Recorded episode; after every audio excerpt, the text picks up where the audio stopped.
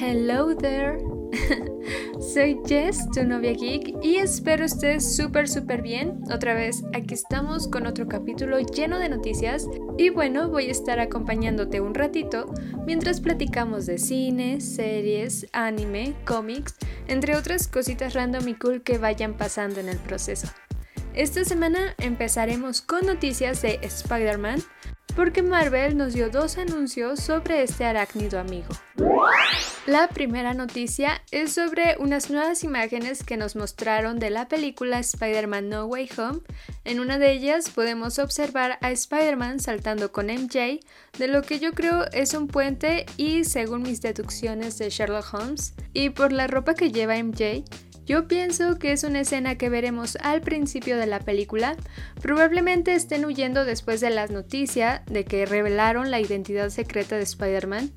No sé si ustedes lo recuerdan, yo creo que sí, pero esta escena es en la escena post-crédito de la película Spider-Man Far From Home y es lo último que vimos de ellos, entonces por eso yo pienso que es de el inicio de la nueva película. Y la segunda imagen vemos a Spider-Man observando algo a lo lejos al horizonte mientras que Doctor Strange se encuentra atrás de él con los brazos cruzados y muy seriecito. La verdad, no sé si vayan a revelar algo más en estos días, pero hay rumores que dicen que Marvel va a mostrar otro avance de la película a finales de este mes. Y la segunda noticia que tenemos sobre Spider-Man es el título de la secuela de la cinta animada Spider-Man Into the Spider-Verse, la película del 2018 donde tenemos de protagonista a Miles Morales y en mi opinión es una super película. La verdad la disfruto muchísimo cada vez que la veo. Y bueno, esta semana anunciaron el nombre de la secuela que tendrá como título Spider-Man Across the Spider-Verse y se estrenará en el 2022. Y bueno, supongo que era de esperarse, pero ya dieron la cantidad aproximada de cuántos usuarios han visto Squid Game. Esta serie ha sido vista por 111 millones de usuarios durante sus primeros 28 días que esta serie coreana ha estado en la plataforma de Netflix convirtiéndola en la producción original más exitosa en la historia de esta compañía. O sea, no puedo creerlo, 111 millones. Me impresiona muchísimo cómo es la capacidad de ahora del Internet y de las plataformas y todos los medios que tenemos a nuestro alcance para que una serie sea vista por tantos usuarios en tan poco tiempo y que se vuelva pues todo un fenómeno. No lo sé, es, muy impactante. Y una noticia súper bonita que yo sé que a todo mexicano va a alegrar es que el pasado 9 de octubre fue el cumpleaños de nuestro grandioso, pero grandioso y fantástico y maravilloso Guillermo del Toro. Y bueno, solamente quería mencionarlo porque, pues, ¿por qué no, por qué no mencionar a Guillermo del Toro y su cumpleaños? Muy, muy feliz cumpleaños, señor Guillermo del Toro, que huele a hot cakes y todo México lo ama. Y otra noticia que causó, pues, no sé cómo decirlo, pues sí, muchas personas hablaron de ella, esta noticia sí causó como, como ahí muchísimo ruido, que la verdad a mí me encantó y yo digo, ay, qué genial.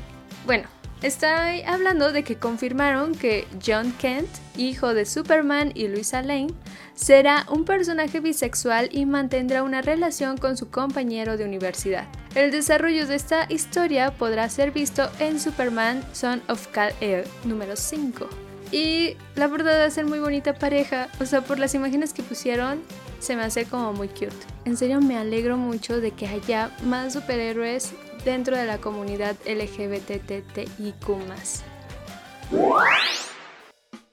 Por otro lado, nos han confirmado el primer miembro de la próxima película de Christopher Nolan y será Killian Murphy, conocido por estar en casi todas las películas de este director y protagonizar Peaky Blinders. Bueno, este actor dará vida a Robert Oppenheimer, físico encargado del proyecto Manhattan. Recordemos que esta película tratará sobre la creación de la bomba atómica en la Segunda Guerra Mundial. Y hablando de este actor y de su serie de Peaky Blinders, bueno, pues ya es oficial. La película sobre Peaky Blinders comenzará a rodarse en el año del 2023. Y la última temporada de esta serie, una serie muy buena que se la súper recomiendo, bueno, la última temporada se estrenará en el primer trimestre del 2022.